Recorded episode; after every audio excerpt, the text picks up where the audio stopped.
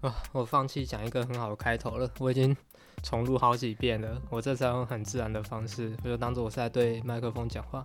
OK，Welcome to my universe。大家好，我是雨伦。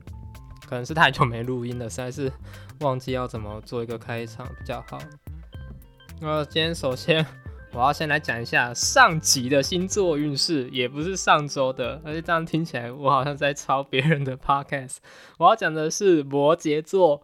不要轻易许下自己做不到的承诺，没有错，就是我自己。那我在上一集的最后说到说，呃，在结尾我讲 Jamie Renner，那因为他被滑雪车碾过去，然后我原本想说这一集要做一个有关复仇者联盟的主题的 podcast，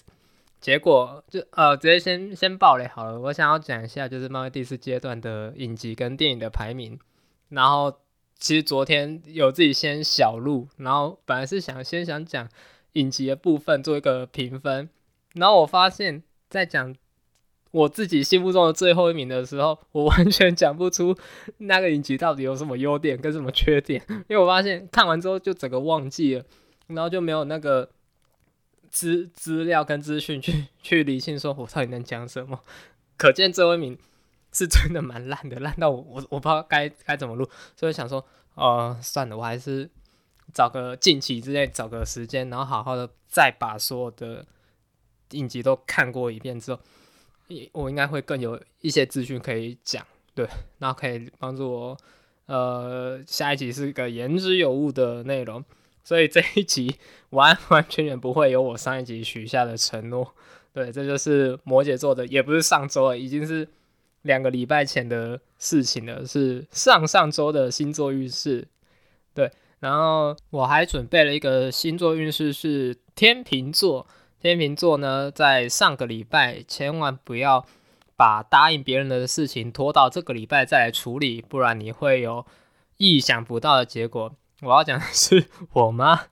因为我妈是呃，我们公司有有在卖年菜，然后。我朋友就跟我订年菜，然后也很早就跟我妈下定资料说，哦，我要什么我要什么，结果拖到昨天还前天，我妈才正式下订单，然后发现哇，年菜全都卖完了，然后导致我那朋友要的菜就是会缺货，然后可能就没办法拿到他原本想要的东西，然后我身为就是那个。他朋友，我就自己其实也有点小小尴尬，然后会觉得说，哦，我我很早就答应你，因为这件事情其实好像也已经是去年就已经有先提早讲好了，然后我也算是很早就有有跟我妈讲说，哎，你要记得那个他我朋友的东西，对，然后结果他就到上礼拜才准备下订单，然后就发现哇，就菜卖很好嘛，这这实在没办法，然后。我们昨天就匆匆忙忙的跟那个朋友 say sorry，然后再再看他要什么，然后再临时再重新补其他的菜给他这样子，然后就弄到弄到最后是我们在上班的时候，我直接打打给我那朋友，然后听我妈跟他讲讲讲电话，然后就我自己是觉得跟我昨天发生的事情蛮像的，就是我们都不要答应到别人的事情就要做好，然后不要。不要觉得自己哦，我一定可以，然后结果事情到发生的时候才觉得哦不，我不行，我真的应该是要完完全全做好。对，那我觉得这就可以用一个成语来形容，就是一诺千金，诚信至上啊，没有错，很很很自然的带到我接下来想要讲的主题，就是不知道各位有没有去看《岩上王世间》，然后就是。哇，这样子连续两集都在讲伯恩，我会不会觉得有人觉得我在舔伯恩大腿？呃，也也没有哈，只是因为刚好看到《延上王世界》本来我本来就蛮有兴趣的，然后后来我有跟朋友一起买那个完整版的，但完整版就还没试出嘛，所以我还我也还没有看到完整版的所有片段，但就看到网络上试出的一些片段，大家都会觉得说。伯恩，你怎么可以直接这样人身攻击我们的世间议员，我们的恰吉？然后还有像伯恩在讲呃谢荣界的事情，很多人都会我看很多网友的留言，然后或是一些那个底下的讨论，都会觉得说伯恩这次的笑话是不是太太浅白了，或是太直接了？就是很多都是直接在人身攻击或是外貌批评这样子。像之前的那种比较高级一点的，或是比较需要用点脑袋去理解的幽默梗会比较少。这次有的笑点都是直接一拳啪重击在你的脸上，然后就对应到每次就是伯恩只要一言上，就代表他又要被言上了。对，但我这件事情我的看法就是，嗯，延上这个形式的 roast 喜剧，已经在国外就是已经有行之有年的一个东西，然后只是到近年来，然后才在台湾有开始慢慢的萌芽。它又跟一般的 talk show 或者 stand up comedy 比较不一样的，就是它，呃，我们不需要为了被 roast 的人替他被冒犯，但我觉得这就是。台湾人甚至整个华人社会很很擅长做到的事情，就是我们很擅长替别人道歉或做决定。我自己在看片段的时候，就是发现，呃，可能镜头 take 到王世坚的表情，就是稍微尴尬，或者是很多人都直接说他可能走心。但我觉得王世坚议员呢，他在政治的战场上打鼓那么多年，会区区因为这种比较。浅白低俗的话而有所动摇吗？像很多人都在批评他长得像恰吉，他也都自己都是笑笑回应啊。也有人在批评，就是他伯恩讲他外遇的那一个片段。拜托，我觉得这要检讨的人其实应该是王世坚自己吧。那他每次去搞什么婚外情，既然他搞了婚外情，那他就要有心理准备，做一辈子可能都要被别人。拿出来揭疮疤。就目前所看到的片段，其实就是就已经发生的事情，然后伯恩去将它写成一个段子去 roast，也包括像谢荣杰，他也有讲到他儿子吸毒的事情。只是我觉得，可能在这件事情引起大家反弹，包括我自己的，我当下看那个片段，一开始其实我也是觉得稍微有有点尴尬，但我不不是因为觉得说哇，伯恩你怎么讲那么难听的话，或者你怎么能这样子人身攻击？是我觉得。以伯恩的讲笑话，实际是他是不是可以写出更高级一点的笑话？我自己当下看的感觉是这样子，我并不为王世坚感到冒犯，我只是替伯恩感到一点点的呃一头比的惋惜吧。当然，我们没有看到完整版的片段，所以说不定看到完整版，其实伯恩还有更更好、更赞的，或是其他人也有像贺龙他们也有更棒的笑话，那也说不定。那我觉得那都是可以等到真。萨泰把说完整版释出之后，那我们再去做评论的。只是我觉得，就目前以台湾的现在的环境，我觉得不要说是喜剧，像包括很多人对于一些年轻人所创作的艺术啊、歌曲、音乐，干歌曲跟音乐就是同样的东西，不管反正就是歌曲、音乐、戏剧等，现在的年轻人所在做的东西，有些人会觉得非常的前卫，那这种前卫已经是他们自己无法接受的。程度，那他们就会下意识的去抵制这个东西。我觉得这是非常奇妙的，就是我觉得已经在台湾那么民风自由的国家了，那我们为什么还要去压迫别人的创作自由、思想自由？那岂不是倒退到三四十年前，甚至是像目前对岸一样的情况吗？像很多人就无法接受像延上这种 rules 的方式，但我觉得他们就是没有做好一个心理准备。你既然点开了这个片段，你就有心理准备，说他们就是会讲一些很很刺耳、很讽刺、冒犯你的话。但你不是王世坚本人，你凭什么替他感觉到被冒犯？难道伯恩说王世坚头发掉的很快，那就你觉得被冒犯了，也代表因为你头发掉的很快吗？不是吧？我觉得可能是。说明你喜欢这个人，你你有资格去拥护他，没错。但那也是王世坚今天他选择要去站上这个舞台，那他就也要有被这样子批评、被攻击、被嘲笑也好。但我觉得台下观众都笑得不亦乐乎啊！那你怎么不去立一个新的法案，限制说哦，所有人不能为了这种笑话然后而笑？这件事就又让我想到之前威尔史密斯在奥斯卡的颁奖典礼上打了 Chris Rock 那一巴掌嘛？那。这件事情我觉得很很像是，嗯，大家会觉得说，王世坚是不是被言语暴力了？就跟那时候 Chris Rock 对威尔史密斯他老婆说话，只是威尔史密斯用了另外一种的方式去回击。那我就看了有人说，言语暴力就应该用言语去回击，你升级到了肢体暴力，那可能就是威尔史密斯不对。但我就问你们，你们觉得什么叫做言语暴力？就是肢体暴力的。定义很明显、显而易见的，就是你可能拳拳头挥过去，人家流血，人家感觉到痛，这是能够被验证的。言语暴力之所以比肢体暴力还要难以去定义，是因为你的一句话，听说者有意，听啊靠背，说者无意，听者有心嘛。你的一句话在别人眼里可能就是一把剑，但你并不是那个意思啊。相反的，人家说明只是无心的话，那你听起来觉得刺耳。这种事情就本来没有所谓的真的绝对的。对与错，语言这种东西是被人类赋予意义的。你觉得它好听，它就是好听；你觉得它难听，它就是难听。更何况今天这就是一个一场秀而已。所以我觉得你要当道德高尚的人，那没有关系。但 just relax 好吗？就是他并不是真的出自于本意那种恶意的去攻击别人。只是一个表演而已，而且我真的很佩服萨泰尔的行销方式。只要他们每次办这种东西的话，就能够成功引起话题。还是我也开始来乱讲话好了，说不定这样子我才能吸引到一些流量。哈哈，目前我还是完全没有做任何的行销我的节目呢。反正现在都还是只是录录给自己听，自己爽。对，而且我现在每次录音的时间都是抓准那种空班休息两个小时、三个小时的时间。然后回到家来，然后还要先跟我阿妈稍微拉累一下之后，然后才能开始录音。我都很怕录到一半，然后阿妈冲进来打断我说话，然后我就会不知道要继续怎么录下去。OK，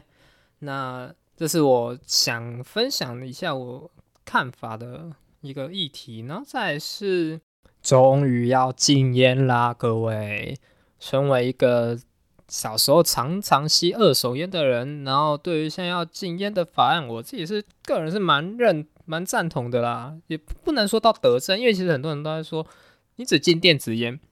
然后没有禁纸烟，很明显政府就是想要课税嘛。那你禁了电子烟，会不会就是加重那些本来抽只抽电子烟的人，就要变本加厉去抽纸烟，然后导致呃就会有更更臭的味、更臭的问题出现啊，还是怎么样的？然后我还有觉得他把吸烟的年龄上修到二十岁，那这会不会变成还没有成年的人就觉得说，哦，赞呐，吸烟变得更酷了，以后就会有十八岁的人跟你说，哎，我抽过烟哦。你可能还会觉以前会觉得说，啊，十八岁不是本来就可以抽烟吗？不行，现在十八岁可以喝酒、买房子、买手机，但是你不能抽烟。嗯。我我自己没有抽烟的习惯呢，然后身旁呃可能只有少数几个朋友会抽，但应该我身旁还没有是真的那种老烟枪的人，就是一定要每天来一根，顶多就是偶尔情绪很失落或是有压力需要疏解，他们才会去抽。而且其实我身旁的朋友真的也大多数都是抽电子烟比较多，有的一开始是抽纸烟，然后他们后来就是转变成去抽那个电子烟，那他们也是说就是味道比较。不臭，只是我自己作为吸吸二手烟的人，我我我可以接受纸烟的味道啊，电子烟我自己反而不太能接受。我不知道为什么，就是我不知道是不是因为小时候就习惯吸二手烟的关系，我就觉得说电子烟闻起来有一种很，就是你们知道电子烟有很多口味嘛，什么草莓味、薄荷味，但我觉得那闻起来就好化学哦，没有烟草尼古丁那种带给我自然的味道。我会不会其实已经二手烟吸上瘾了？我 我自己也有点。烟烟瘾症，对，但嗯，因为主要是二手烟是以前我爸会抽啦，然后到小时候就因为他在家其实也没有在 care 说有没有我们吸烟的问题，他就还是会抽，那小时候就跟着吸，只是到国中，大概我国中的时候，他就应该算是意识到好像不能再吸下去，因为身体会健康问题嘛，最主要的。然后是在呃，我记得那一阵子吸烟课税的钱是不是变重了？然后他就是有开始在慢慢戒烟，然后他戒烟的方式就是很很很传统，但也蛮励志的吧，就是借由运动。他也没有我的印象是他也没有去嚼口香糖那种尼古含尼古丁口香糖或什么之类的，或者有人会用嚼槟榔来代替抽烟，这我就很不确定。反正他就是用。运动，然后他一开始就是从跑步啊，纯跑步，然后做做有氧，然后到后面蛮疯狂，是我觉得他他他 开始喜欢的骑骑单车，会去骑车，然后他甚至也买了自己的车。然后我记得大上了大学有一次，我回回家发现，哎，怎么家里突然多了一台新的车？然后我妈跟我说，那是那是你爸他在台中买的车，然后他自己坐车到台中，然后再从台中骑回来。我想，哇塞，这什么时候那么着迷骑车？但这好事啊，这好事就是借由运动嘛，然后来改变自己本来的一些不良的成瘾。呃，酒瘾也是啊，我爸他最近也也现在也比较少在喝酒了。以前我也蛮真的蛮讨厌 我爸去喝酒，他每次喝醉都很晚回来，然后回来就有时候会，因为小时候我跟我阿妈睡，然后我们家是那种电动式的铁卷门，所以只要一开门声音就会蛮大声的，然后反正我爸就回来就很容易被吵醒，然后就知道说哦他要喝酒很晚回来，然后。就有时候都会，就是跟我阿妈就是都会骂他啊，然后小时候就就很不喜欢看到家人，那有点像吵架或是在骂人、被骂的那种感觉吧，就觉得很不舒服。然后自己印象最深的有一次是，好像我爸跟就是带我出去玩，然后只是晚上原原本预计是要跟他的朋友去吃饭吗，还是干嘛？我忘记了，反正我觉得应该就是一定是那种有喝酒的局。然后那时候我就是很。不想要我爸喝酒，然后我又很晚回，这样子我也很晚回家。我那时候就主要是因为很想回家啦，但但一方面也是不希望他喝酒，然后我也没有就是喝到很醉啊还是什么，的，所以我就哭闹吧，最高级的那种情绪 情绪勒索，我直接哭闹我爸，然后说不要你不要喝，然后我就反正我爸就就也载我回家了，蛮小的时候吧，但我自己。比较模糊的记忆是这样子，所以我觉得对于禁烟这件事情来说，我觉得有好也有坏了。那我觉得好的部分应该还是以我的立场来看，我觉得好的部分稍微多一点。一一来就是还给大家可能比较干净无烟环境吧，像包括现在连大专院校、国高中内都禁止抽烟，很呃，我觉得现在年轻人越来越早抽烟的原因，就是因为。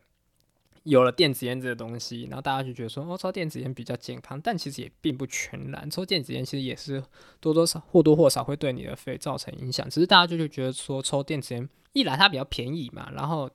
也比较容易取得。这我不是抽电子烟的专家，我也没有在吸烟或是买烟弹什么的。然后我有看到，我好像有个朋友也是在做这个的，就是卖人家烟弹，好像是的确是真的蛮赚的。我不是这方面的专家，所以我就不多讲。那我就觉得说，但我觉得坏处会不会是，你做禁了电子烟，那就像刚刚讲的嘛，你本来要抽电子烟的人就只能去抽纸烟，政府赚到钱，但我觉得并不会真的有效的改善国民吸烟的那个问题，烟瘾的问题。然后再是对于那些，因为现在变成说二十岁以上才能吸烟嘛。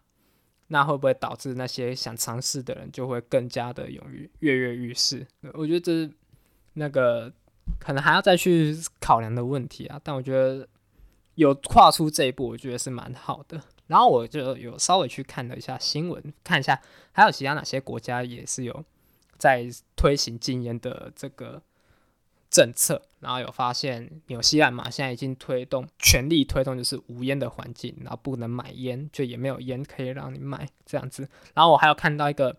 算是今天最新的消息吧，墨西哥也要全面禁烟的。然后仔细一看就发现，墨西哥居然是南美洲、拉丁美洲推行无烟草的政策最最积极的国家。但我看到当下的第一反应是。墨西哥，哎，你要禁的不是烟吧，是毒品吧？你禁了烟有有有什么用啊？那个墨西哥还不是一大堆毒枭跟警察在那边胡作非为？对啊，我觉得 比起禁烟，墨西哥你先管管好你的毒品的问题吧，拜托。比起禁烟草，你先禁大麻叶吧。然后我觉得这 这件政策的最大得利者是谢和弦，因为他不抽烟，他只抽大麻。他们对，好，这是。也是上礼拜发生的新闻。那最后讲来讲一个，也昨天前天才发生的事情吧。就是你们觉得你们遇过最高级的情绪勒索到底是什么？昨天就是呃，我我跟我女朋友在帮我们的其中一个好朋友处理他的感情问题。然后反正这个朋友他就是他喜欢的他前女友，他和他的闺蜜。然后她的闺蜜也喜欢他，反正他们两个就是已已经就是会在一起，只是那个闺蜜她不知道该怎么跟他们跟她的那个前女友讲这件事情，然后她就有请求我们的帮助。那先说就是他们不没有无缝接轨，没有没有没有道德上的瑕疵，他们就是真的是分手了一阵子之后，然后才才有进一步的发展。对对，先澄清这件事情。好，反正重点就是，他就请我问我们说，哎，我们如果是我们的话，我们会怎么样跟他前女友，我们那个朋友的前女友讲这件事情？然后我们就给了一些我们的看法，然后也包括就是我，因为他有直接贴出他们正在对话的截图，然后就讲讲讲讲，讲到一段就是有点摊牌了，那个闺蜜就直接跟他那个他好朋友说，对他们可能就是会在一起。然后那前那个朋友前女友 哦，我们简称她一个好朋友叫 A，闺蜜叫 B 好了。反正 A 就是 po po 了一堆她之前跟我们那个朋友啊，叫他 C，A 跟 C 之前的一些回忆，然后包括就是因为 A 他这个人他的个性就是比较内内向一点，比较木讷，然后。有点社交恐惧，然后他就开始在跟 B 讲说，他觉得他之前很多事情可能没有做好，那他是不是做了不一样的事情？那 C 可能就不会走，整件事情就会不一样。然后，然后大家看到就觉得，哇，我真的超级无法抵抗这种回忆杀的情绪勒索，就是。一来就是引起我心中的那种愧疚感，我会觉得说，你明明就已经做的很好，其实是我要离开你的，那你为什么要这样怪你自己？我我个人对于这种方式的超级没有抵抗力，我会会觉得自己超真的超像一个大混蛋的，对。然后再就是，呃，即便我今天这个离开你是我的选择，然后我也以为我们走的很干净利落，只是我没有想到你那么你那么的在意。原来你那么的在乎我，你怎么现在才跟我讲？我会觉得自己很懊悔吧？对，如果是我啊，但我们那个朋友 C 他自己是觉得，为他到底是做了什么，会让 A 那么的着迷他？然后想分享就是，呃，这个情绪勒索真的也不能讲说是情绪，对他可能就是一个情绪勒索。我已经有点语无伦次。他的确，整那个大家就是在抒发他的心情吧？就是谁能接受自己好朋友去跟自己的前男友爱上了？对吧？但感情里真的没有所谓的一个绝对的对与错，这我们也都理解。那我们也都跟那个 B 说，就是你先，你先就是顺着他的话去回，然后你也不要有太多的表示。只是我自，因为我们也我们自己私底下也都认识那个朋友 A，就觉得她是一个，其实她是一个蛮好的女孩子吧。因为 C 在前一段的感情就是跟 A 的个性大相径庭，然后我们我跟我女朋友原本都以为说 C 跟这个女生应该会很好吧，会在一起很久吧，结果也没有，然后离开的也是让我们有点措手不及。他跟我说他们分手了，我们呢啊太突然了吧，完全没有预兆诶，真的就是没有预兆。但其实硬要讲的就是他们可能在暑假。去年暑假那段期间，会觉得有点，因为 A 他本就是比较不会，应该说就不太会开话题嘛，然后讲话可能就有点单调单调，生活有点无趣吧，就是他们生活感觉彼此其实感觉会有点没有什么交集，那我就会觉得说 C 是不是就是有点厌倦这样没有新鲜感的的人这样子，对，当然只是就没有想到。因为原本还想说，他们开学之后还有一起出去玩、一起吃饭什么的，我们也一起吃过饭。那时候都觉得他们感情还好好的，结果就很突然说：“哎，我们分手了。”那我们就吓到。然后就是在分手这段期间，他又开始慢慢的跟他的那个 A 的闺蜜就 B，然后开始好上关系。然后好好上就算了，我们本来其实也没有想说他们会在一起，然后只是就突然就是事情就是 出乎意料的发展，他们就。好上了，然后好上之外，就也进展蛮快的。然后在前一个礼拜就跟我们一起吃饭，就我那时候就觉得，哇，他们是应该真的快快在一起了。然后就果不其然，就在昨天就就发生这件事情，然后就紧急召开会议，要要问我们说，哎，我们要怎么跟 A 讲这件事情？然后其实我我也觉得我们这样好像有点不好，我们有点在像当双面间谍。我们那时候明明帮了 A 这么多，然后现在却要回过头来帮助 B，然后去伤害 A。对，因为我自己个人我是站比较自由恋爱派啦，在感情里，就如果今天前提是就是没有双方真的都是单身的状况下，你要去爱谁随便都没关系。只是因为我们这朋友 C 就是他在处理。每一段感情的结束都没有处理的很恰当，就是会藕断丝连，所以我觉得其实也是一部分原因会导致 A 到现在还是对他有点那个难分难舍，他自己又不断舍断干净，然后现在跟朋友好上了，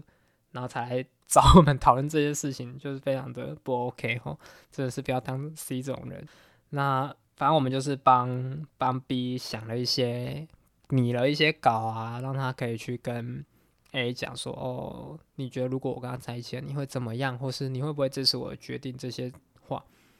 其实我自己在做这件事情，我是觉得说，嗯，因为那时候那时候在写讲的时候就觉得，哇，自己好像是什么作文老师吗？还是国文老师，还要帮你修修哪边的语义不好，或是给一些我们的范本，然后你可以好让你去复制贴上。我觉得说这种事情，当然不不一定会寻求别人的建议嘛，因为有时候这种事情就是要呃多多多那个集思广益。如果你自己太太独断的认定别人那个会接受你的想法，这样也不好。只是我会觉得说，真的感情这种事情，本来就要自己承担，自己去承担。不论是 B 还是 C，B 是那个闺蜜嘛，C 是我们那个男生朋友。后来就看了，重点就是看了 A 的。给我们 A A 跟那个 B 的对话截图，然后就在讲说他之前跟 C 在一起的事情啊，有多好，去吹吹去吹海风头会痛，他都记得很清楚。然后呢，A 想跟就是很喜欢看海，跟他，但他都不敢跟 C 说，因为 C 去吹 海风头会痛。对我我我真的就被勒到了，真的是直接被大勒特了，躲不掉诶。我就觉得说哇，你为什么现在才来跟我们讲这些？可是。事情都已经发生了，你要我们情何以堪？你要逼怎么做？逼其实自己也蛮犹豫的吧，对吧？一定肯定都会犹豫的啊，毕竟一边是自己的好朋友，一边是爱情，就就是自己想追求爱情，他也很也怕会不会对他现在的他来说，这个人是最好的人。当然，以后我们真的很都很不敢挂保证，只是有点像麦田理论吧。你走进了一个麦田。当你第一眼看到这个麦，这个麦穗就是那颗最大最饱满的，你会不会想要抓住它？但你又不知道说你抓住了它之后，后面还会不会有更棒的出现，对吧？但我觉得 B 可能就是相信了他现在眼前看到的这一根，可能对他对于他现在来说就是最好的那一根，他想要把握住，只是他也同时不想要失去呃 A 这好朋友。那我们就其实也一直跟他说，嗯，感情真的这种情况下，真的要有人当王八蛋，对，要当混蛋。但我觉得，如果你要当混蛋的话，也要当最有理想的那一个，硬要塞这一个梗。反正他后来就是真的直接摊牌了，那就直接讲。然后出乎意料的是，A 感觉也蛮欣然接受的吧，他就只有跟我们说叫。叫 B 跟 C 讲说，哎，记得就是把送他的东西都丢掉，就不要再用了。然后他 A 也会退追他说的联络方式。没有想，没有，我们也没有想到，哇，他会断舍离的那么干脆。反观 C 还在那边 念念不舍。但我觉得这就是一个真的要强迫自己，只有这样做才能让自己早点清醒吧。对，然后结果发现隔了一晚之后，A 突然就 开始对 B。就是 B 对 B 说他他怎么可以这样子背叛他什么的，他觉得他很委屈，明明是自己最好的朋友，怎么会做出这种事情来伤害他？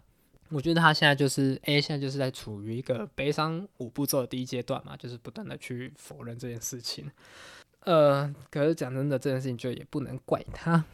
只是嗯，主要想讲就是真的关于这个很高级的情绪勒索吧，我会觉得讲。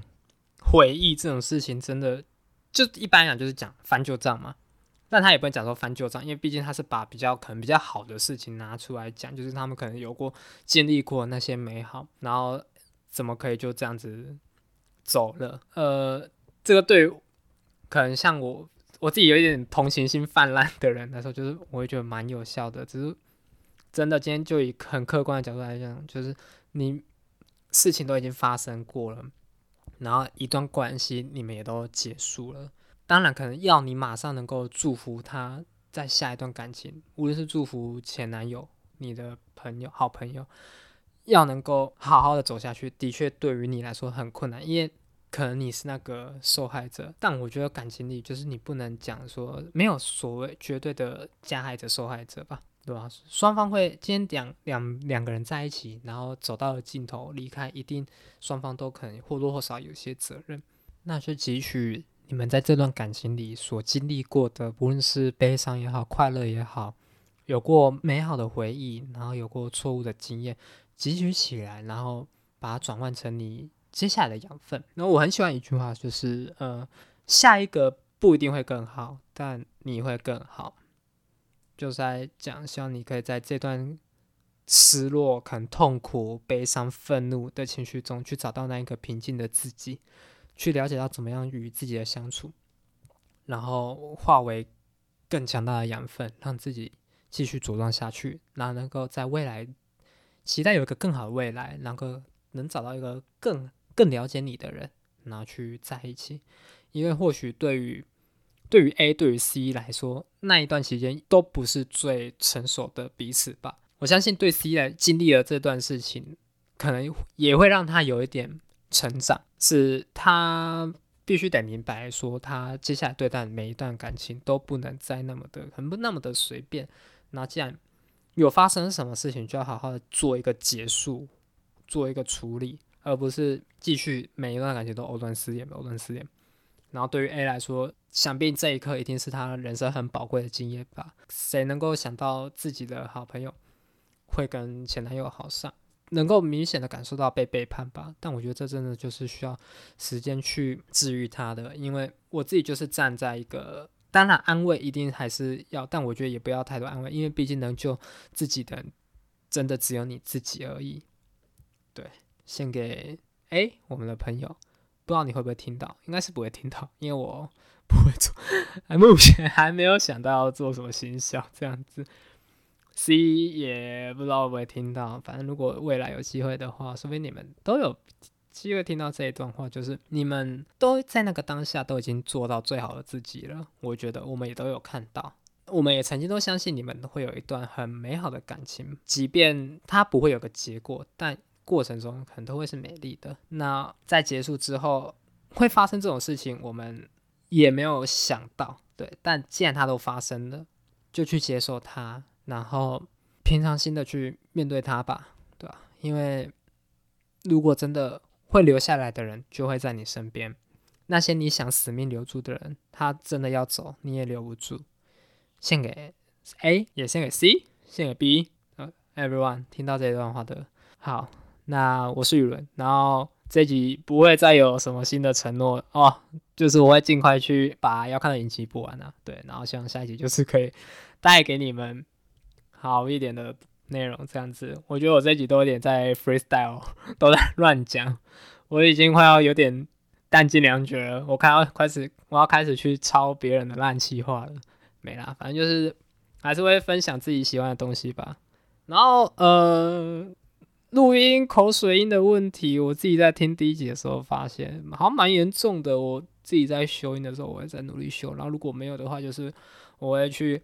研究说要怎么录音的时候避免口水音。我看到有人分享说多喝水。我现在每录一段音按暂停之后，我都狂喝水。我不知道有没有用，但我觉得好像呃没有用吧。我自己听回放的时候都是我有一个慢慢慢慢慢的声音，不然就是抓那个麦克风跟自己嘴巴的距离。那这我还在学习，我相信应该多试多录几次，可能就会有个成果这样子。然后